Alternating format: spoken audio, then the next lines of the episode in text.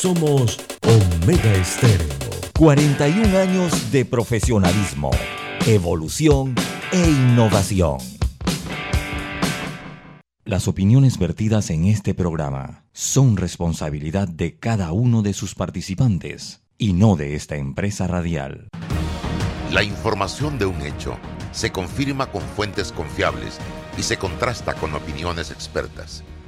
Investigar la verdad objetiva de un hecho necesita credibilidad y total libertad.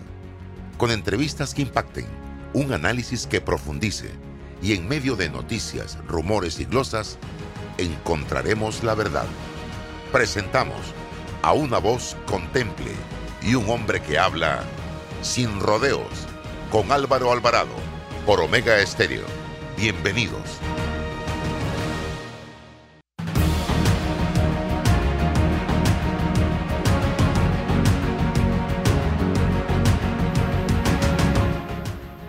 Días. amigos, tengan todos muy buenos días, bienvenidos. Estamos ya en este su programa Sin Rodeos a través de Omega Estéreo, emisora con cobertura nacional de frontera a frontera. Usted nos puede escuchar. César Ruilova con nosotros. Vamos a tener eh, primero el cambio en cuestión de segundos, luego entraremos a conversar con Ricardo Lombana, eh, dirigente del movimiento Otro Camino Panamá, que se está por constituirse en partido político oficialmente. Eh, está cumpliendo con trámites. este fin de semana es la convención constitutiva. Y luego esperar el papelito con la firma de los magistrados de la Corte, digo, del Tribunal Electoral, para ya ser un partido político más. Y antes de ir al cambio, señores, yo quiero hacer un llamado a las autoridades del el tránsito ATTT del municipio. Si ustedes no trabajan, si ustedes no trabajan en comunicación, con la gente de la empresa nacional de autopistas, es imposible que se pueda acabar con el juegavivo de gente pasando por eh, los corredores eh, con saldos increíbles. Yo te acepto que una persona se le pasó y tiene uno o dos o hasta cinco dólares de saldo en negativo pero que una persona ayer tenga 191 dólares de saldo negativo y en un carro del Estado. Ese es el peor ejemplo que se le puede mandar a la población panameña. Y ENA solo no puede combatir esto, porque no tiene las herramientas para hacerlo. Tiene que haber, tiene que estar aquí la mano del tránsito y la mano del municipio. ¿Por qué? Y también la mano de Certracén. ¿Y por qué? Porque así la persona que tiene saldo no podrá sacar ni licencia, ni matrícula, ni hacer ningún trámite a nivel de la Autoridad de Tránsito y Transporte Terrestre. Si usted no paga su saldo, usted está en problema. Y encima tiene una sanción. Eso es lo que tiene que pasar. Nosotros tenemos que poner orden en este país, hombre. Ya basta de relajitos y de desorden eso, este país no camina así, ningún país del mundo camina con tanto desorden. Y acaba de mandarme una persona, don César, un saldo bajo, negativo, de 2.322 dólares en un carro, un Mini Cooper. 2.322. ¿Cómo ese carro puede estar circulando por los corredores tranquilamente? ¿Y sabe por qué lo hace? Porque sabe que no le va a pasar nada sabe que no. Aquí el juega vivo, la corrupción no es solamente del diputado que se roba la plata o que aprueba leyes que atentan contra la constitución y en favor y en beneficio propio. Aquí la corrupción no es solo del que coimea en las obras de, con las obras de gobierno, del que coimea en el tribunal electoral, del que coimea en el órgano judicial, Aquí la corrupción también es de ese que está conduciendo por los corredores y debe 191 dólares y, transita burlándose de todos nosotros que estamos al día. Aquí la corrupción también es de ese que debe dos mil y pico de dólares, del que se salta la baranda del metro para no pagar Eso también es corrupción, señoras y señores. Así que yo voy al cambio y regreso enseguida para entrar de lleno en el programa. En breve continuamos con más aquí en Sin Rodeos por la cadena nacional simultánea Omega Estéreo. Ingresa a panamadigital.gov.pa. Mi cultura. Registro artesanal. Permite a los artesanos panameños gozar de los beneficios que les confieren las leyes de la República. Entre ellos, afiliarse a la Caja de Seguro Social y pagar la cuota mínima. Exoneración del 7% de las materias primas que utilice para su producción, así como participación en los bazares y veredas artesanales que se celebran periódicamente a lo largo y ancho del país. Ya lo saben, tramita en panamadigital.gov.pa. Bueno, me voy a comer con una estrella. Mm. Espérate, ¿y tu esposa sabe? Claro, ella sabe que la estrella del sabor es American Star. Y por eso en la casa comemos delicioso. American Star, el tasajo, jamón, chorizos y embutidos más suaves, económicos y con el sabor que le gusta a todos. ¡Oh! ¿Me invitas a conocer esa estrella? Busca la estrella roja y azul American Star, la estrella de tu cocina. Llegó el pack perfecto de Credit Bank con promociones en préstamos personales, tarjetas y ahorros, del 14 de marzo al 14 de abril, con excelentes tarifas promocionales, bonos en efectivo, membresías gratis y compra de saldo al 0% de interés. Conoce más ingresando a www.creditcorpbank.com. Visítanos y llévate el pack perfecto. Credit Bank cuenta con nosotros. Hola, ¿has paseado en el metro? Es bien bonito, pero es importante dejar salir antes de entrar al tren, circular siempre por la derecha, no botar ni un solo papel, no consumir alimentos y bebidas en la estación. Dentro de Panama Ports existe un mundo que muchos no conocen, pero que hacen posible que el país no pare de trabajar y son las más de 2.500 empresas panameñas que prestan sus servicios dentro de las instalaciones de Balboa y Cristóbal, con labores muy variadas, todas muy valiosas, forman parte del engranaje para que los puertos puedan seguir operando y se caracterizan por cumplir con los más altos estándares de calidad, profesionalismo y son parte del equipo que mueve el puerto y mueven a Panamá. Hutchinson Ports, PPC. Hola amigos, hoy les contaremos en cuatro sencillos pasos cómo lograr sus metas ahorrando con caja de ahorros. Paso 1. Determina la cifra que puedes ahorrar y lleva un control de tus gastos. Paso 2. Plantéate una meta. Paso 3. Abre una cuenta de ahorros en caja de ahorros que tiene para niños, jóvenes y adultos. Paso 4. No te lo gastes todo y ahorra para el futuro, porque con esfuerzo puedes lograr todo lo que te propongas. Caja de ahorros, el banco de la familia parameña. Para develar lo que es cierto, hace falta hablar sin rodeos con Álvaro Alvarado. Bien, seguimos adelante. Bienvenido a Ricardo Lomana. César, te hablaba del tema de los corredores. Yo creo para que si puede, no sé, si quieres hacer algún planteamiento en torno a este tema, eh, bienvenido sea. Y bienvenido buenos días. buenos días Álvaro, buenos días César y a toda la audiencia. Buenos días, buenos días Ricardo. Buenos días Álvaro, sí, igualmente. Bueno, Álvaro, el, asunto del, corredor es un micro, microcosmo de, lo, de, lo, que ocurre en el país, eh, la falta de, cultura, primero la falta de cultura ciudadana, el respeto hacia el otro, ya eh, una especie de libertinaje sobre la extensión de mis derechos y falta igual de institucionalidad. Tenemos que tomar medidas en algún momento represiva para evitar ese tipo de situaciones, no lastimando al que cumple, eh, incentivando al que cumple y, generando las sanciones para el que no. Ahora, son temas domésticos que, pero ¿por qué no hay, no sé si hay voluntad o no, articulación entre las, las, instituciones que tienen que ver con esto, ¿no? ¿Cómo, o, cómo se, o si no tenemos la idea, cómo se resuelve en otros lugares, porque es que ya esto tiene definición y, soluciones en otros lugares. ¿Qué ocurre en otros lugares y cómo, y cómo se hace? ¿Cómo utilizamos los medios tecnológicos para hacerlo? No hay ni que moverse, ni que tener policías, ni personal.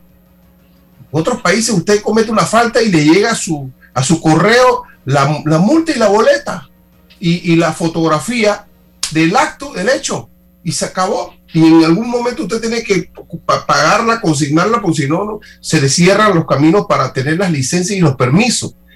Es que no hay que inventar absolutamente nada. Estamos en el siglo XXI. Entonces, ¿qué es lo que está ocurriendo? Tendremos que hablar con don Luis Oliva, cómo nos ayuda Álvaro, para ver si hay un sistema, un mecanismo. Seguro que, lo, que existe. Tenemos la voluntad, hay la articulación. Bueno, esas son las preguntas que hay que hacer creo, estoy seguro que son los menos, hay muchos usuarios, somos muchos usuarios los del corredor, son los menos y hay que resolverlo prontamente, rápidamente y eficazmente. Bien, así es. Ojalá se encuentre esa alternativa, porque a la buena ya imposible, le están haciendo daño a los que sí cumplimos. Viendo Ricardo, a partir de este 20 de diciembre tendremos día de duelo nacional todos los 20 de diciembre de todos los años. Ese día, y yo escribía hace unos momentos en Twitter, de manera de docencia, el pabellón nacional será izado a media asta en todo el territorio nacional y se prohíbe la transmisión y proyección de música estridente en todos los medios radiales y televisivos estatales y privados. Igualmente, el expendio y consumo y venta de bebidas alcohólicas en todo el país a partir de las 12.01 de la mañana del 20 hasta las 12.01 de la mañana del 21. Las escuelas deberán realizar actos públicos donde se resalten los hechos ocurridos en esa fecha. Todos sabemos que el 20 de diciembre nadie está en la escuela. Nadie está en la escuela. Y si están recogiendo boletines o ya haciendo el último examen del el año, si acaso queda alguien el 20 de diciembre en las escuelas. La declaratoria de duelo nacional, es mi, ya mi opinión acá y la comparto con ustedes, debe venir acompañada del compromiso del Estado panameño y del gobierno, evidentemente, de promover actividades en todo el país para que los panameños de todas las edades conozcan a fondo lo ocurrido el 20 de diciembre de 1989, ya que ni en las escuelas se habla del tema a profundidad en las materias que están dadas a hablar de esta situación. Historia, fundamentalmente, porque ya no hay historia de, de las relaciones de Panamá con los Estados Unidos, eso creo que ya no existe, eso lo eliminaron. Ojalá y el 20 de diciembre, fecha que yo respeto, porque hubo mucho dolor, mucha tristeza, muchos muertos inocentes, y que es una fecha que dividió el país, porque hubo gente que aplaudió la invasión y hubo gente que sufrió y lloró por la invasión. Hubo gente que pidió la invasión, hubo gente que rechazó la invasión. Y ojalá no se convierta el 20 de diciembre en otro día de asueto para irnos de parranda, como lo vemos los 9 de enero de todos los años, estimados amigos. Porque si no hacemos algo que marque el 20 de diciembre como país, en eso va a quedar. Amigos, no es asunto de una firma, de un decreto, de una ley, es un asunto de conciencia nacional. Es a lo que yo apelo en este momento, porque usted sale a la calle el 3 de noviembre, los muchachos marchando, y le preguntan, ¿Qué es hoy? ¿Qué se celebra hoy? Te dicen el cumpleaños de Manuel Amador Guerrero. Muchos. Y nadie puede decir, y coincido con Eduardo Lilluen que hablaba del tema esta mañana, que en las escuelas no se habla del 3 de noviembre todos los años. Entonces, algo tenemos que hacer desde la casa, desde el hogar, pero también desde el Estado, para crear conciencia de la importancia que tiene esa fecha para el país, una fecha de verdadero luto y de verdadero duelo. Don Ricardo Lombana. Bueno, primero que todo, Álvaro, eh, te felicito por tus palabras. Coincido con gran parte de ellas, sobre todo con lo último, Álvaro. Eh, y esta es una postura personal también que yo he tenido a lo largo de los años el recuerdo y el significado de la historia de nuestro país no puede ser obligado a través de leyes porque eso no funciona. ¿De qué nos sirve tener un país lleno de leyes obligándonos a recordar cosas que el propio Estado y que la propia sociedad panameña no las ha colocado en un lugar de importancia. Revisa la cantidad de días de reflexión, de duelo, eh, el día de esto, el día de lo otro que se tiene en Panamá. Pero son solo leyes. ¿De qué nos sirve una ley hoy? Si desde el 20 de diciembre de 1989 han pasado prácticamente 23 años y no hemos hecho nada como sociedad para recordar nuestra historia, no para tener una ley que nos obligue a recordarla. 33 años. 33, perdón. 33 años. Una ley que nos obligue a recordarla. Las leyes sí son importantes, y, son importantes tal vez para que alguien por allí pueda decir, fue en mi gobierno que se instituyó esto o lo otro. Pero es una vergüenza, es realmente una vergüenza que nosotros hemos, como sociedad, hayamos querido esconder debajo de la alfombra lo que ocurrió el 20 de diciembre y no haya sido parte de lo que se le enseña y lo que se comparte con todos los estudiantes eh, en las escuelas panameñas, tanto en el sector oficial como en el sector privado.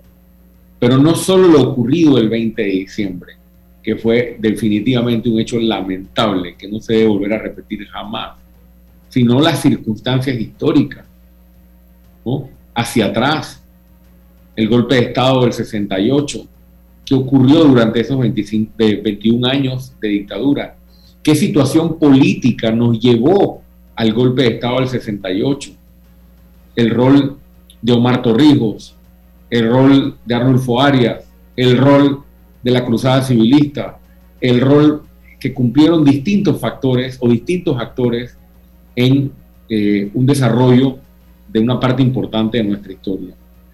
Yo creo que el mejor homenaje que le podemos hacer a los fallecidos el 20 de diciembre tanto los que batallaron como los que murieron de manera inocente, este, es recordar y enseñar en las aulas de clases nuestra historia de lo ocurrido ese día para que no se vuelva a repetir jamás. Ese sería mi comentario sobre este punto y coincido contigo, eso no se garantiza con leyes. Importante que haya una ley, sí, pero si queremos seguir resolviendo los problemas de Panamá y los huecos en nuestra historia a punta de leyes, nos seguiremos llenando de leyes, eh, pero eh, estaremos vacíos en el fondo como sociedad. César. Sí, em, tengo una, una visión eh, no opuesta, sino una mirada distinta, tomando algunos hechos relevantes en este proceso, que culmina en la asunción de una ley, pero ha sido un proceso eh, de reivindicación ciudadana por un sector de la, de la población, quizás un sector vinculado directamente a las consecuencias directas de lo que significó en materia de pérdida de vidas, pérdidas materiales, desesperanza. Ha tratado y ha eh, intentado reivindicar a través de, insisto, de la asunción de una ley, esta, esta impronta del 20 de diciembre de 1989, que tiene que terminar en una ley, pero es un proceso social y político. Eh, uno. Lo otro, que ha sido producto, este esfuerzo de la insistencia, por una parte, y de la omisión de los gobiernos post-invasión, eh, no caracterizarse utilizando la potestad de Panamá como un Estado soberano frente al Estado invasor, de decirle al mundo de que se trata de una invasión y las consecuencias de esto. Lo otro es el compromiso que surge a partir de la ley.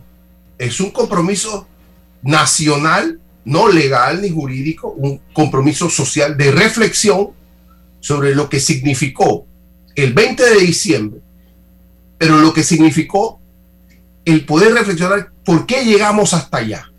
¿Por qué una nación extranjera tuvo que resolver nuestros problemas internos? Un desgaste, ¿sí? Cruzada civilista, eh, abusos, falta de libertades, pero un proceso de desgaste. ¿Y qué hemos, qué hemos hecho en 33 años para fortalecer esa democracia? Creo que es un parteado, es un momento fundamental de reflexión que nos genera esta oportunidad. Unos lo van a desechar, no se van a ir para la playa, otros van a tomar guaro, pero estoy seguro que mucha gente lo va a utilizar. Y vamos a tener un espacio para pedir cuentas. Y otros van para el mall. Acuérdate que tres, cuatro días después de Navidad. No creo que haya tanto dinero para ir para el mall, pero, mm, aquí lo hacemos, aquí lo hacemos. Pero vas a encontrar, pero me rescato la posibilidad de encontrar espacios de reflexión sobre las cuentas de la democracia. La tenemos y qué estamos haciendo con ella. ¿Vamos a esperar que otro gobierno extranjero nos resuelva nuestros problemas o los resolvemos nosotros mismos? Porque hasta de eso se trata, de la capacidad como Estado y como sociedad de resolver nuestros propios problemas. Y el 20 de diciembre marca un hito fundamental sobre lo que nos ocurrió. Perdimos el control, perdimos la jurisdicción y la competencia para jugar al hombre que nos estaba sojugando. Y hoy, en materia de justicia, son otros los que tienen que hacer el trabajo en materia de justicia por nosotros. No a través de una invasión, sino la imposición de la sentencia de otra justicia que tenía que ser de nuestra parte. Entonces, hay espacio, se amalgama, se galvaniza a través de una ley, pero estoy seguro que es un espacio interesante, por lo menos la, la generación nuestra, para tener y debatir sobre lo que significó el 20 de diciembre. Dos temas, Ricardo, para, para hablar de política un poco. La caja de seguro social, el hueco que hay es del tamaño de un hueco de esos que dejan los meteoritos gigantes. Pero estamos vendiéndole al país, porque eso es lo que mucha gente que me ha comentado interpreta, que con los 190 millones productos del contrato con la minería se resuelve el tema. Yo le he dicho a la gente, señores, eso es una curita, bienvenida sea, pero eso es una curita, porque el hueco es mucho más grande y necesita de soluciones integrales en los que todos, tanto gobierno, la empresa privada, el pueblo panameño haga sacrificios, pero el gobierno tiene que hacer grandes sacrificios y ejemplarizantes. Y lo otro que te quería preguntar, el tema de la posibilidad de que eh, las fuerzas políticas del país se logren o se pudieran en algún momento dado encontrar en el camino para diseñar de aquí al 2024 una hoja de ruta verdadera donde el país esté ubicado en primero, segundo, tercero, cuarto y quinto lugar y no los intereses personales de algunos grupos. Hablemos de esos dos temas. Bueno, en primer lugar, eh, sobre el anuncio hecho por el presidente de la República, eh, coincido en que es un parche, lo expresé claramente en redes sociales y en otros medios inmediatamente se conoció la decisión. Eh, al presidente Cortizo se le eh, eligió como presidente para que resolviera el problema de la caja de seguro social. Y en campaña se habló de la solución al problema del déficit del programa IBM. El problema era conocido, era conocido que dos administraciones anteriores habían pateado la pelota y hace unos meses, en unas desafortunadas declaraciones del señor Mezquita, a nombre del presidente y a nombre del gobierno, dijo que ya no iban a resolver el problema de la caja porque ya no tenían capital político. Y yo expresé en su momento que no sabía qué me parecía más grave, si no enfrentar el problema o haberle dicho es una eh, haber dado unas declaraciones como estas al país, como si la resolución del problema de la caja de seguro social, un problema que compromete generaciones y que compromete la economía nacional, fuera un tema de capital político. Dicho eso, esto es una medida que yo pienso politiquera, es, es, es una medida calculada este, para tratar de ganar simpatías eh, con estos parches, eh, porque si se, si se, quisiera resolver el problema, eh, tal vez tú hubieras dicho todos los fondos de la nueva negociación van destinados parcialmente o al menos eh, eh, a resolver el problema del déficit del, programa IBM, pero repartieron, repartieron pedacitos a distintos puntos como para ganar por otros políticos, ¿no? a los jubilados, a la educación, al IBM, y todos son parches, en vez de resolver o presentar las soluciones de las cuales hablaron en campaña. No lo dice Ricardo Lombana, he escuchado la postura de varios economistas y expertos relacionados con el tema de la caja de seguro social, incluso quienes están en nuestro equipo de trabajo, y todos coinciden en que la medida es una curita y no es la solución de un problema. Entonces, con esta decisión se confirma que la administración de Laurentino Cortizo se suma a la administración de Ricardo Martinelli y de Juan Carlos Varela como las tres administraciones que prefirieron no hacerle frente al problema más sensitivo del país y que prefirieron darle largas este, al problema. Y, por otro lado, aquí hubo un diálogo, Álvaro y, y César. Aquí hubo todo un ejercicio de diálogo que propuso caminos de solución a los problemas de fondo, entre ellos el del programa de IBM, y, el, presidente desconoce eh, las rutas ahí acordadas, los consensos ahí acordados, y se sale con un anuncio. Y por último, para no alargarme tanto, no olvidemos que esto es solo un anuncio. Eh, el presidente Cortizo, y lo digo con respeto, está pasando a la historia como el presidente de los anuncios, no de los hechos. O este es un anuncio de unos avances, de una negociación, de un contrato que aún no está firmado, que una vez firmado tiene que ir a la Asamblea Nacional, a donde seguramente también puede sufrir modificaciones. Y hacen una declaración pública como dando por hecho una serie de medidas. ¿Para qué? Para ganar simpatía política, eh, porque necesitan desesperadamente ganarla ante la imagen tan, eh, tan, tan en el piso y tan deteriorada que tienen por haber defraudado a la población. Esos serían algunos comentarios eh, que yo tendría. Y aquí hay fondos de sobra para poder recortar y ponerlos a disposición del déficit del programa IBM. Hablemos de los gastos de movilización. Hablemos de los viáticos. Hablemos de mejorar las inversiones en la caja de seguro social. Hablemos de la eliminación de las botellas. Hablemos de los préstamos que estamos pidiendo, que en vez de dedicarlos a sostener un aparato clientelista, podrían ser dedicados a tapar el déficit. Aquí hay fondos suficientes para que el Estado haga los aportes anuales que requiere hacer si la administración fuera responsable, para eh, realmente encaminar la solución de ese déficit del programa IBM. Pero no, hay que vender el contrato minero como una solución al programa de la Caja de Seguro Social cuando lo que estás poniendo es un parche. Y en esa conferencia de prensa no se mencionó la palabra transparencia, no se mencionó la palabra rendición de cuentas, no se mencionó la palabra fiscalización y la palabra ambiente fue mencionada una sola vez. Yo hubiese esperado al menos, en paralelo al rosario de millones de dólares que mencionaron, cuáles iban a ser todas las medidas que se iban a tomar para garantizar que la empresa minera cumpla con sus obligaciones para con nuestro recurso más importante, el nuestro y el de las próximas generaciones, que son nuestros recursos naturales y nuestro ambiente. A mí me sigue preocupando, Álvaro y César, que aquí no tenemos la capacidad institucional ni siquiera para fiscalizar que no tumben el árbol de la esquina, el, el, arbolito que está en la esquina, y vamos a tener nosotros la capacidad institucional de fiscalizar el cumplimiento ambiental en un ejercicio de minería. Pongámonos serios y es sobre eso que habría que hablar en paralelo a una renegociación.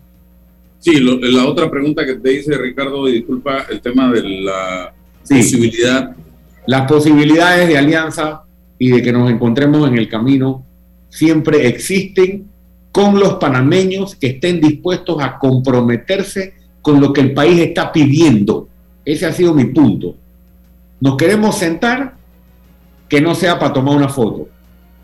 Sentémonos a firmar un compromiso de frente al país, pero con los temas que la ciudadanía está pidiendo. Y con mucho gusto, este panameño que está aquí buscará todos los caminos posibles para que se integre un bloque político frente a las elecciones del 2024. Y ustedes saben cuáles son esos temas. Muchos, que, ustedes ven las encuestas, ¿qué pide la ciudadanía? Que se deje de despilfarrar dinero en corrupción, en contratos de amiguitos, en contratos para donantes de campaña, en, clientelismo político y eso se enfoque en salud, en medicamentos, en oportunidades de empleo. ¿Y cómo definir la figura que encabece ese, ese grupo si se cumple con las condiciones que el país plantea en este momento y las otras candidaturas? ¿Cómo sería? ¿Qué piensa Lombana en ese sentido? Yo estoy pensando en mi país ahora.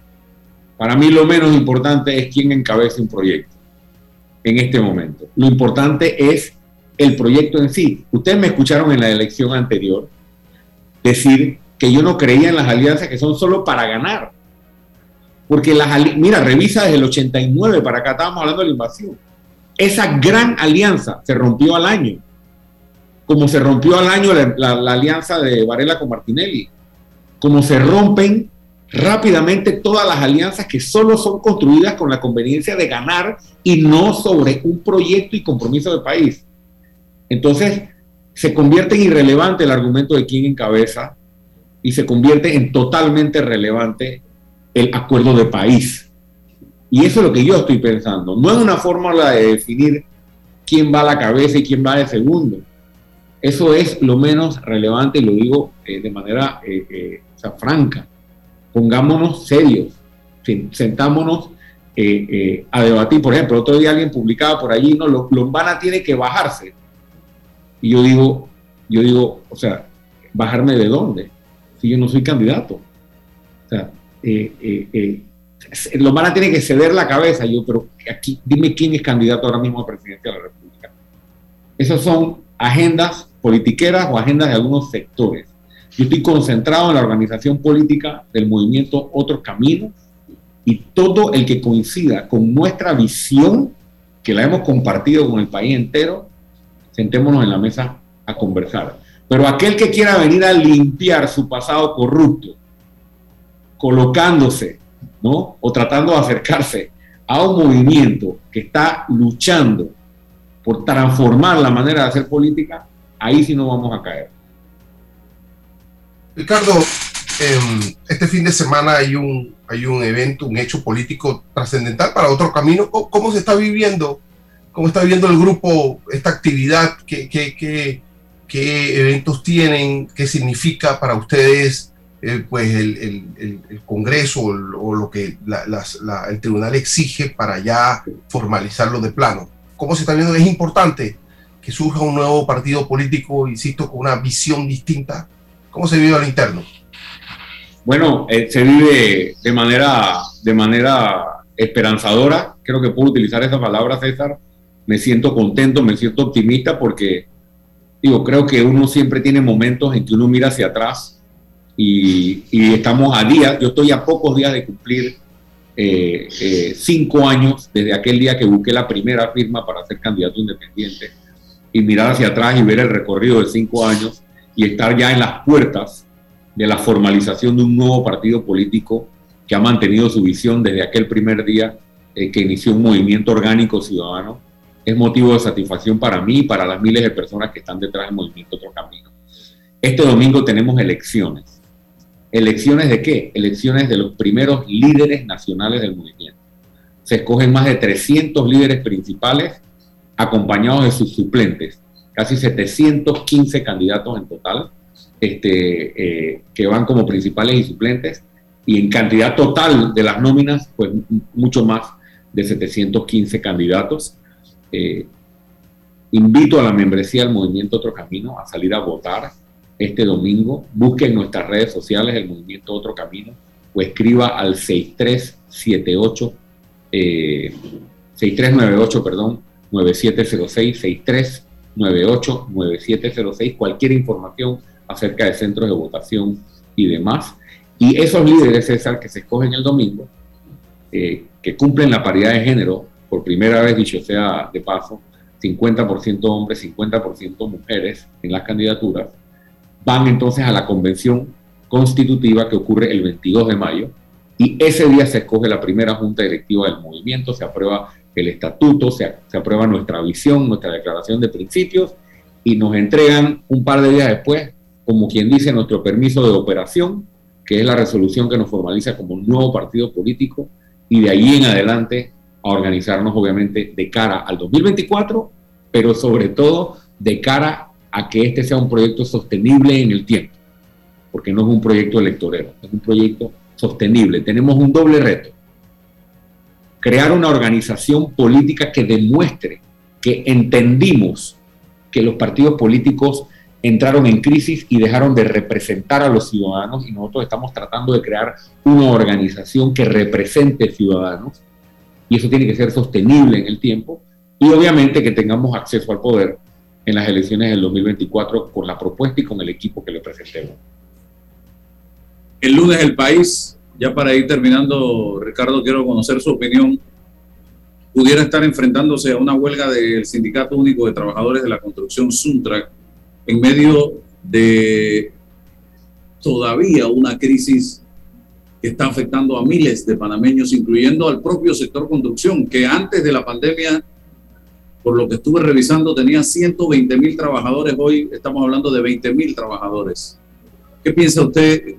¿Cómo lograr evitar a como dé lugar una huelga que ya en experiencias anteriores le ha traído graves problemas a la economía del país?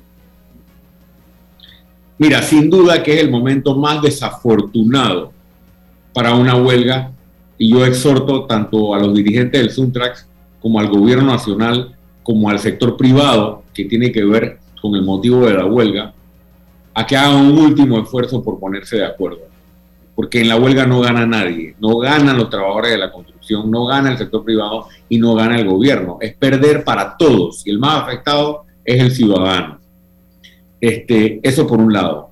Y por otro lado, por más que yo pueda ser crítico de la dirigencia del Suntrax, que lo he sido históricamente, eh, nos quejamos de la huelga, Álvaro, pero no tenemos que dejar de reconocer que el Suntrax, nos guste o no nos guste, es de los pocos organismos que lucha por lo que busca y lo que cree. Aquí a nosotros nos roban el país, y tú lo sabes muy bien, todos los días. Y no somos, y no somos capaces ni siquiera de salir del Twitter. Así que sí, las huelgas molestan, sí, los cierres de calle molestan, pero ellos están peleando por lo que ellos creen. ¿Nosotros en qué estamos peleando? Tal vez si tuviéramos mejor organizados como ciudadanos, nos entenderíamos mejor con estas luchas y utilizaríamos otros mecanismos que no sean tan disruptivos. Ojalá se encuentre un, un, punto, un punto medio para no llegar a la huelga pero no desconozcamos el espíritu de lucha de los que sí históricamente han luchado. Muy bien. Suerte entonces, don Ricardo, en esta actividad que ya es un escalón adicional más cercano a lo que sería ya la constitución formal de otro camino en Panamá. Así que seguimos en contacto. Que tengan buen día. Gracias, gracias Álvaro, gracias César, saludos a la audiencia. Bien, vamos al cambio y regresamos enseguida.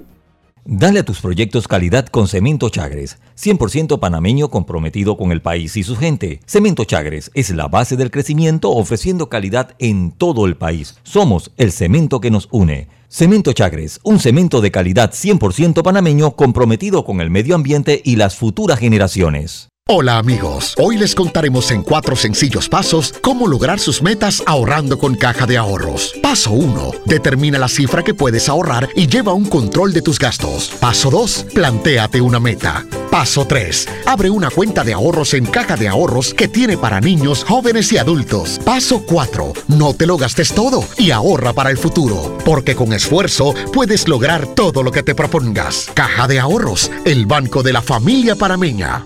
Déjate llevar por la frescura del pollo melo, panameño como tú. Déjate llevar por la frescura del pollo melo. Variedad y calidad. Melo. Frescura de altos estándares. Sí, la calidad es una promesa no? para llevarte el pollo melo siempre fresco hasta tu mesa. Déjate llevar por la frescura del pollo melo. Por su sabor y calidad lo prefiero. Déjate Oye Marcos, ¿has visto cómo se ha modernizado el Tribunal Electoral y ahora más en pandemia? Sí, ¿y eso? Bueno, tienen en internet una página que se llama tribunalcontigo.com para hacer trámites sin salir a ningún lado. ¿Así? ¿Qué trámites puedo hacer? Uf, vi un montón de cédula, registro civil y organización electoral. ¡Ey, de verdad que están bien modernos! Voy a pedir visita en tribunalcontigo.com para sacar mi cédula de una, que hace rato se me venció. Sí, entra ya a tribunalcontigo.com para que hagas ese y cualquier otro trámite que necesites. Tribunal Electoral, la patria la hacemos contigo. Agua pura de nuestra tierra, riqueza inmensa de vida y salud. Si gastas agua de más, se la quitas a los demás. Cierra bien la llave. Una gota por segundo se convierte en 30 litros de agua al día. Gobierno Nacional, idam.gov.pa. Somos agua. Trabajando cada día más para llegar a todo Panamá. Está escuchando El Temple de una voz que habla sin rodeos con Álvaro Alvarado. Seguimos adelante y eh, antes de entrar en la siguiente entrevista, voy al comentario breve de lo que acabo de decir en redes y es, sí es cierto, hay que valorar la lucha de eh, los señores de Suntran en el sentido de que por lo menos se atreven a hacerlo. Y están allí peleando por lo suyo, a pesar de que muchas veces no estamos en, en- en conexión con algunas cosas que ellos hacen, con la forma como lo hacen, pero eso hay que respetarlo. Porque el resto de los panameños hace grandes luchas y protestas en la cama, con el Twitter o en la hamaca, y eso no resuelve absolutamente nada. Madeleine Leinadier está con nosotros en la mañana de hoy aquí en Omega Estéreo y en todas nuestras plataformas de redes sociales, porque César y amigos, viene un evento importante que se lleva a cabo todos los años y que en el fondo tiene un espíritu de promover la cultura, el entretenimiento, la diversión, el arte. Háblame un poco de esto, Madeleine. ¿Dónde, cuándo y qué?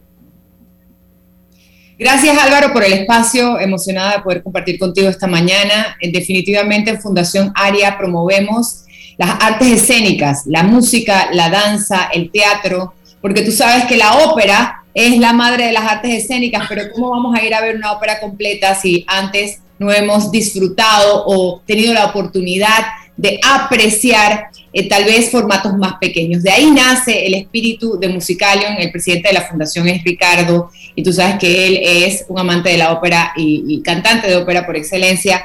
Y con esto, entonces estamos listos este año. Pensábamos que nos quedábamos sin festival, pero al final, como de en este cachito de verano que nos queda, se abrió la oportunidad. Estaremos en el Parque Omar, entrada libre, 8, 9 y 10 de abril, o sea, viernes, eh, viernes, sábado y domingo de la otra semana. Eh, hemos corrido seis semanas para preparar el festival este año, pero creo que tenemos un festival mm, con cositas y, música para todas las edades. Bien interesante. El horario va a ser, eh, ¿cuál, Madeleine? Y el sitio exacto para los que no han ido anteriormente. Por dentro supuesto. del parque, porque el parque es Parque- enorme. Claro, Parque Omar, en el anfiteatro del Parque Omar es donde desarrollamos el festival anualmente. El día viernes, todos los, todos los días iniciamos a partir de las 5 de la tarde con nuestros pre-shows y los conciertos son a las 7 de la noche. La entrada es libre. El viernes iniciamos con un concierto de salsa eh, bajo la dirección del maestro Dino Nuyen. Se llama Con Son Latino. Ahí va a estar Maricler Marín, va a estar Luis Arteaga, Luis Lugo, Yamil Capitre, Ani Tobar, Manuel Corredera, Leo Almengor, Sierra Iván Barrios. Luego de eso tenemos una tandita así como eh, tipo un poquito más electrónica con Sara Castro y así terminamos la noche del viernes. El sábado está dedicado totalmente a los niños de la casa, es el día para soñar. Abre Pepina, luego tenemos a tres de nuestros ganadores de nuestro concurso en redes sociales, luego, luego de allí venimos con una obra emblemática, un clásico eh, de la literatura llevado al teatro, El Principito, para cerrar con nuestro concierto emblemático de bandas sonoras de películas animadas y grandes musicales, en donde estará desde Chitré, la gente de Baerlo, vienen más de 59 integrantes de la banda para darle vida a este concierto que ya es emblemático dentro del festival, eh, con voces increíbles. Ahí va a estar el ballet de eh, Baimaruja de Dance Academy, Baimaruja Herrera.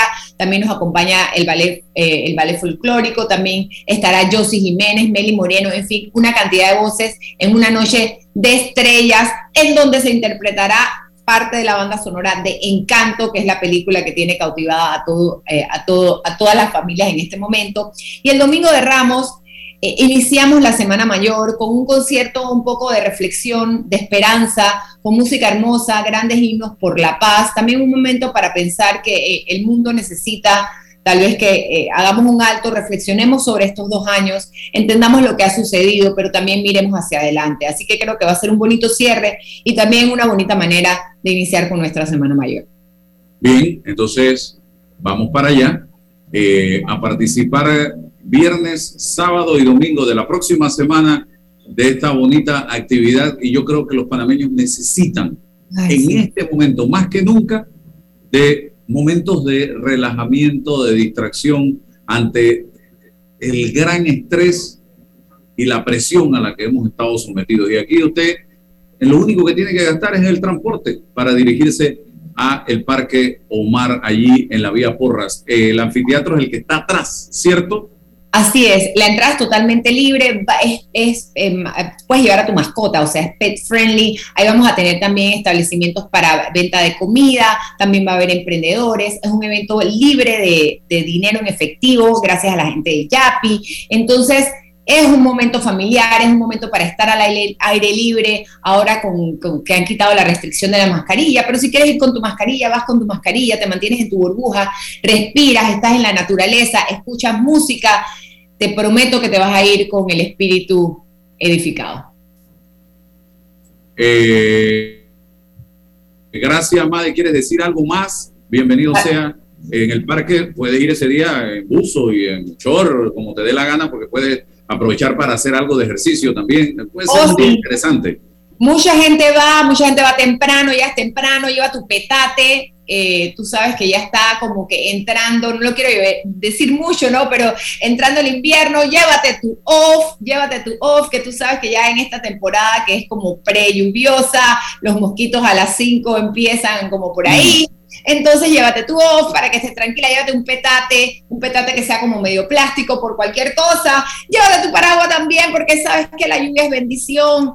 Entonces ven a disfrutar de este momento y que realmente sabes que Álvaro, los, los artistas lo necesitan, el público lo necesita, los proveedores, o sea, es un gran esfuerzo el que estamos haciendo para que esto ocurra. Así que reitero solamente la invitación, próximo viernes, sábado y domingo, 8, 9 y 10 de abril, a partir de las 5 de la tarde, Parque Omar, Anfiteatro del Parque Omar. Gracias, Madeleine Nadier, por compartir con nosotros en la mañana de hoy un poquito de arte, cultura, música, entretenimiento que va a haber en este gran evento a partir del próximo viernes. Vamos a seguir adelante. Tenemos otro invitado aquí en Omega Estéreo. Eh, nuestro invitado de los viernes, Jesús Chucho Balbuena Márquez. Eh, Chucho, te quiero hacer una pregunta que no estaba en el guion porque ni te dije que te lo iba a preguntar. Hoy estoy viendo a muchas personas o países tratando de incorporar una nueva red social porque están teniendo problemas. Uno de ellos, he visto a Maduro hablar de una nueva red social en Venezuela. He visto en Rusia que quieren hacer una nueva red social por el bloqueo que han sufrido de Instagram, Facebook y estas redes. En Estados Unidos veo a Donald Trump muy interesado también en crear sus propias redes sociales. Esto es como comprar un suéter, un par de chancletas, que yo voy a crear una red social. Si, si, si conseguir seguidores a una persona le cuesta, yo te pregunto, llegar o retar a estas grandes plataformas como TikTok, Instagram, Twitter, Facebook, ¿es tan fácil? Bueno, no te voy a decir que sea imposible. Saludos a César, Álvaro, bueno, Madeleine que estuvo por aquí conectado con nosotros, que yo súper voy al Musicalion los tres días también. Eh, mira, quizás no es que es imposible, porque si lo logró hacer TikTok sin Instagram en su momento, antes de que Facebook lo comprara, también lo hizo. Y si poco a poco han salido redes que lo han logrado, este, pero que han sido lamentablemente aplastados por los grandes que son Instagram y Facebook, que es Meta ahorita. Este, no significa que no lo podamos lograr. Eh, alguien con el poder económico de Donald Trump eh, o alguien que tenga algún poder incluso mediático, gubernamental, quizás pueda, pueda crear esto, estas plataformas. Pero recordemos que hay varios factores aquí, ¿no? Estamos hablando de eh, un emporio ya establecido, que es este Meta. estamos hablando de ya digamos como una supremacía de esas redes por encima de otras. Eh, estamos hablando de tiempo de construcción, porque Facebook no tiene cinco días. Facebook tiene ya, eh, estamos en 2022, eh, soy malo en matemáticas, pero tiene 10, 18 años, tiene Facebook. Podríamos pensar que Facebook es nuevo, las redes sociales son nuevas. No, tienen 18 años. O sea, Facebook ya tiene 18 años existiendo. Instagram ya tiene, estamos hablando que Instagram ya tiene 12 años existiendo también, 12 años de Instagram. Eh, Twitter tiene cualquier cantidad de años también, como 14. Entonces, Pero cuando salieron no había nada. Cuando salieron no había nada, era otro mercado y ellos tienen muchos años. Por eso es que digo, no, no es que, porque bueno, TikTok salió en el 2016, TikTok solamente tiene 6 años, es como bastante nueva. Pero todo es una posibilidad, solamente que esto significa competir con los grandes y con los monstruos que ya están establecidos, este, y que obviamente nos puede pasar un, un caso Snapchat. Snapchat llegó, se posicionó hasta en el supertazón en Estados Unidos, pautaban muchísimo en Snapchat, hasta que llegó Instagram y levantó sus historias, su formato de historias y listo. Hasta ahí, digamos que Snapchat no fue que llegó, pero bajó demasiado su, su uso. Así que todo es posible, es posible, pero esta es una guerra de redes sociales donde si hacemos algo novedoso, estoy seguro que en otra red lo van a hacer. Por ejemplo, vimos el caso de, de Clubhouse. Clubhouse salió. Yo no veo mucha gente que hoy por hoy hable de Clubhouse, aunque sé que todavía lo usan yo tengo mi Clubhouse también, pero Twitter tiene su opción de Space, que es prácticamente como una opción de Clubhouse. O sea, es decir, las grandes redes lo que hacen es que si hay una idea buena, que una red nueva, este, eh, digamos como que lanzó y funcionó, ellos la agarran y la, adaptan a su formato. Entonces, es una, es una guerra interesante, es una pregunta interesante. Ni yo mismo sabría si de repente alguno de ellos se va a animar a crear su propia red, pero es algo que puede pasar. Y bueno, de Venezuela te digo que hasta si crearon este criptomoneda, todo es posible. Así que hay que ver, hay que ¿Qué tenemos para hoy, don Jesús? Bueno, hoy más que noticias, eh, quise irme un poco por información hacia los emprendedores, hacia las personas que están desarrollando ahorita su negocio o que hoy por hoy tienen en mente como, ok, ¿qué puedo hacer para poder monetizar un poco más, para poder ganar más dinero, para hacer otras cosas con mis redes sociales, con mi negocio? Hoy por hoy muchas personas que de repente nos están escuchando tienen alguna idea con algún servicio que prestan, no sé, abogados, contadores, este, asesores en algún área, o de repente tenemos un producto, quizás un producto que, lo vendemos en forma artesanal, o somos artesanos o personas que tienen un emprendimiento, este, de accesorios, de ropa, de comida, lo que sea, y siempre es bueno refrescar qué cosas debemos hacer en redes sociales, qué recomendaciones este, podemos tomar en cuenta para crecer. Yo aquí les traje algunas recomendaciones durante esta mañana. Eh, son como unos trucos, pero más que trucos, son recomendaciones que muchos saben, pero que es bueno refrescarlas.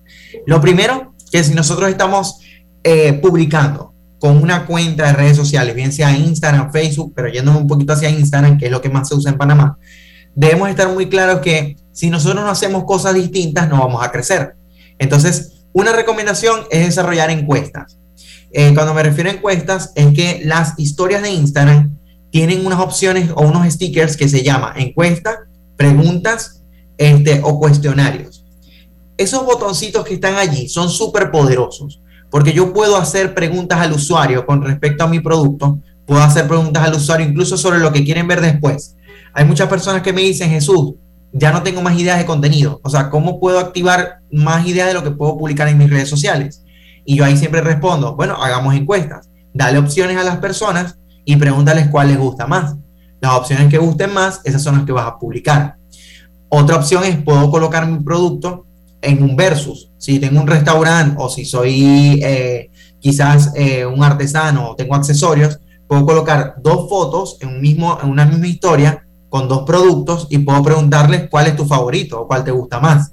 Y ahí puedo saber un poquito en redes cuál es el producto que le gusta más a la persona para saber si lo sigo publicando eh, en fotografías o en video o si sencillamente ese es el producto que debo comercializar más. Eso con las historias. Las historias pueden, podemos hacer muchas cosas. podemos dejar preguntas abiertas, solo que las recomiendo siempre y cuando ya tengamos interacción. Porque Álvaro y César, uno de los errores que cometen muchos emprendedores es que empiezan hoy con una red social y dicen, ay, empecé en Instagram, mañana me vuelvo millonario. y no empiezan como a generar contenido y, y, piensan quizás que generando una pregunta abierta, donde tú digas, ay, hazme una pregunta, la gente va a responder. Y antes de eso, hay que hacer audiencia, comunidad, ver si las personas genuinamente te están respondiendo en redes para hacer un sticker de pregunta con una pregunta abierta. Porque si no, puede pasar que nos llega como la bola de paja en el desierto, que nadie nos va a preguntar nada. Y eso es algo que yo no recomendaría. Yo recomiendo que primero empecemos haciendo publicaciones y como en tres semanas, bueno, hacemos unas encuestas y después más adelante hacemos preguntas abiertas. O sea que todavía no toquemos ese sticker de preguntas hasta que no estemos seguros que la gente realmente pueda responder. Eh, con los cuestionarios podemos hacer cosas interesantes porque si de repente queremos, digamos, como que evaluar a las personas, podemos hacer como preguntas, de, o sea, preguntas tipo examen. De repente, este, si yo soy periodista como tú, puedo hacer preguntas en mis historias sobre, no sé, sobre algún suceso o un hecho. Este, colocar una foto y digo, ¿qué pasó en esta, en este, foto de qué suceso o de qué acontecimiento? Colocamos tres opciones donde sea una la correcta. Si de repente tengo este, un servicio de algún tipo financiero, mercadeo, abogado, este, yo puedo colocar preguntas sobre, no sé, leyes o temas de declaraciones o la DGI o lo que sea y colocar respuestas eh, eh, para que la persona seleccione cuál es su respuesta y, y, poder decir cuál es la correcta, o sea, para aprender. O sea, que hay muchas formas de jugar y Instagram nos da esa opción. Otras opciones así súper rápidas, por ejemplo, destacar los logros a las personas les encanta y ese es un tipo de publicación que no falla, Álvaro. En las asesorías me pasa mucho que estamos o lanzando una marca, porque la marca de repente o la cuenta de repente tenía mucho tiempo sin publicar, o de repente eh, ya se activó en redes sociales o tiene algo nuevo que anunciar. Si nosotros hacemos publicaciones destacando lo que hemos logrado, si tenemos algún premio o si estamos reabriendo o el por qué estamos lo que, porque hacemos lo que hacemos, o sea, contando un poco en el escrito el por qué estamos haciendo lo que hacemos con la marca, les aseguro que esa publicación va a funcionar muchísimo versus otras, porque son publicaciones que les gusta al público. Y bueno, utilizar fechas relevantes. Eh, y aquí voy a dar una recomendación puntual. No significa que si hoy es día de los padres o hoy es día de las madres, vamos a decirlo así, no significa que tenemos que hacer un arte o un diseño que diga feliz día de las madres. Eso es demasiado común. Si somos una cuenta que quiere destacar, hagamos algo distinto, dependiendo de lo que nosotros ofrecemos. Por ejemplo, si tengo una cuenta de coaching, quizás dejo un mensaje para las madres. Y pequeñito escribo feliz día de las madres, pero dejé un mensaje. Eh, si de repente tengo una cuenta, no sé, de comida, coloco a fotos de mamás comiendo. no sé, pero a lo que me refiero es como hacerlo distinto, porque ese feliz día de las madres es como demasiado común, igual que con todos los días. O sea, como dejar un mensaje aparte. Y bueno, Importante, publicar periódicamente, este, ofrecerle siempre a nuestra audiencia algo. No digo que tengamos que hacer concursos, que por cierto, ese es un tema que quizás después tenemos que hablar, porque sabemos que los concursos tienen sus temas en redes y eso no lo hemos hablado. Este, quiero hablar un poco de, lo, que, se regula, este, la importancia de poder saber qué tipo de concurso hacemos, porque como marcas tenemos una responsabilidad en Panamá y si hacemos un concurso abierto, eh, se puede interpretar como una tómbola y eso es regulado por la JCJ. Entonces, eh, si vamos a hacer un concurso como emprendimiento, como marca, tenemos que tomar en cuenta quizás si lo hacemos al azar, notificarlo, pero si no, entonces hacerlo por habilidades. O sea, premiar a la persona por una habilidad, bien sea por la respuesta más creativa, por la respuesta más larga, o sea, darle como una característica a eso. Este, de resto, podemos hacer otras cosas que no necesariamente sean concursos. Pero bueno, son un poco, es un poco de esto, es un poco de responder las dudas de medir los resultados, de saber qué estamos haciendo y de cuántas publicaciones hacemos al día, depende demasiado. Porque, por ejemplo, una cuenta como la tuya o la de Tráfico Panamá, quizás publica muchas veces al día porque son cuentas más de información este, que están al día a día, pero marcas personales con un servicio específico, todavía publicando una vez al día o cuatro veces a la semana, está muy bien, pagando publicidad. Entonces, eh, nada, es un poco lo que les quería comentar, sobre todo a las personas que tienen algún tipo de, de de emprendimiento o de negocio. E invitarlos, por cierto, al diplomado que empieza el jueves. Venga, venga, venga, venga. Sí, sí, que es un diplomado de estrategia de redes sociales. Eh, muchos emprendedores. Ajá. Muchos emprendedores se inscriben. A dar clase, a dar clase con Chucho. Sí, claro. Sí, claro. Claro, claro. Miren, esto es. Eh... Yo te puedo, esa, esa primera pregunta que te hicieron, geopolítica, sobre la creación de las redes, yo la puedo contestar, porque entra en mi terreno. ¿Ya? Sí, sí, total. Total, total. Algo que les iba a decir que este diplomado es un diplomado que eh, lo realizamos junto con nuestra agencia en la Universidad Latina de Panamá. Empieza el jueves 7, todavía hay oportunidad de inscribirse. Me pueden escribir en arroba socialchucho para cualquier información que necesiten sobre esto, dejarme sus correos incluso. Y eh, es un diplomado donde no solo dicto clases yo, hay otros profesores, un profesor de España, una profesora de Perú y un profesor de Panamá, también que estamos incluidos. Así que los invito. Estaba, estaba, eh, estaba leyendo aquí que Elon Musk, el empresario del frente de Space y Tesla, fue el que insinuó ayer, por eso fue que me vino a la mente la pregunta, entre tantas cosas que veo en redes, en internet y en los medios internacionales, que podría lanzar una nueva red social. Y todo comenzó con unas encuestas en Twitter el pasado viernes.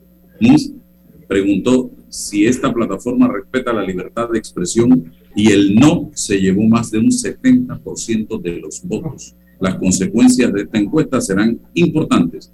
Advertía Musk por favor, votad con cuidado. Al día siguiente, el empresario preguntaba qué se puede hacer y si, se, y si hace falta otra plataforma. Cuando un estudiante le propuso crear una nueva red social, nos respondió que se lo estaba planteando en serio. Yo he sido sancionado por cosas, pero que no tienen ningún sentido, pero entiendo que son estas eh, estos equipos tecnológicos tipo robot, lo que por cualquier cosita que ellos detecten, sin analizar. Pero son juez y parte, son juez y parte y es indebido. Exactamente. La, la plataforma es ser juez y parte, y entonces, ¿dónde está la democracia y dónde está la, el rejuego de las ideas? Y puede ser del esfuerzo privado de Moss, pero también puede ser del esfuerzo de un Estado poderoso o de varios estados poderosos que dicen, ustedes tienen el monopolio de la verdad de lo que significa la verdad o de la censura. Entonces, por allí se puede generar un interesante intercambio sobre esas posibilidades. Bueno, vamos a ver qué pasa. Lo que se necesita, lo primero que se necesita para lograrlo es billete. Ese monstruo tiene, ese monstruo. El billete lo tiene. No, no tiene. él, no tiene él no tiene problema para cenar. Un socio, un socio demógrafo Alvarado, pero todavía no, no lo es. Para comer no tiene problema en los próximos siglos. Así que por ese lado no hay problema. Ni para pagar la luz. Bueno, gracias Jesús, gracias a César, Madeleine, también a Ricardo Lombana y a todos ustedes por ser parte de, esta, eh, de este proyecto sin rodeos a través de Omega Estéreo. Libertad 101%. Gracias. Hasta el lunes. Buen fin de semana. Gracias. La información de un hecho se confirma con fuentes confiables y se contrasta con opiniones expertas. Investigar la verdad objetiva de un hecho necesita credibilidad y total libertad. Con entrevistas que impacten, un análisis que profundice y en medio de noticias, rumores y glosas, encontraremos la verdad. Presentamos a una voz contemple y un hombre que habla sin rodeos con Álvaro Alvarado por Omega Estéreo. Gracias por su sintonía. ¿El hongo se ha convertido en tu mejor compañía? ¿Por qué no te cambias a una buena?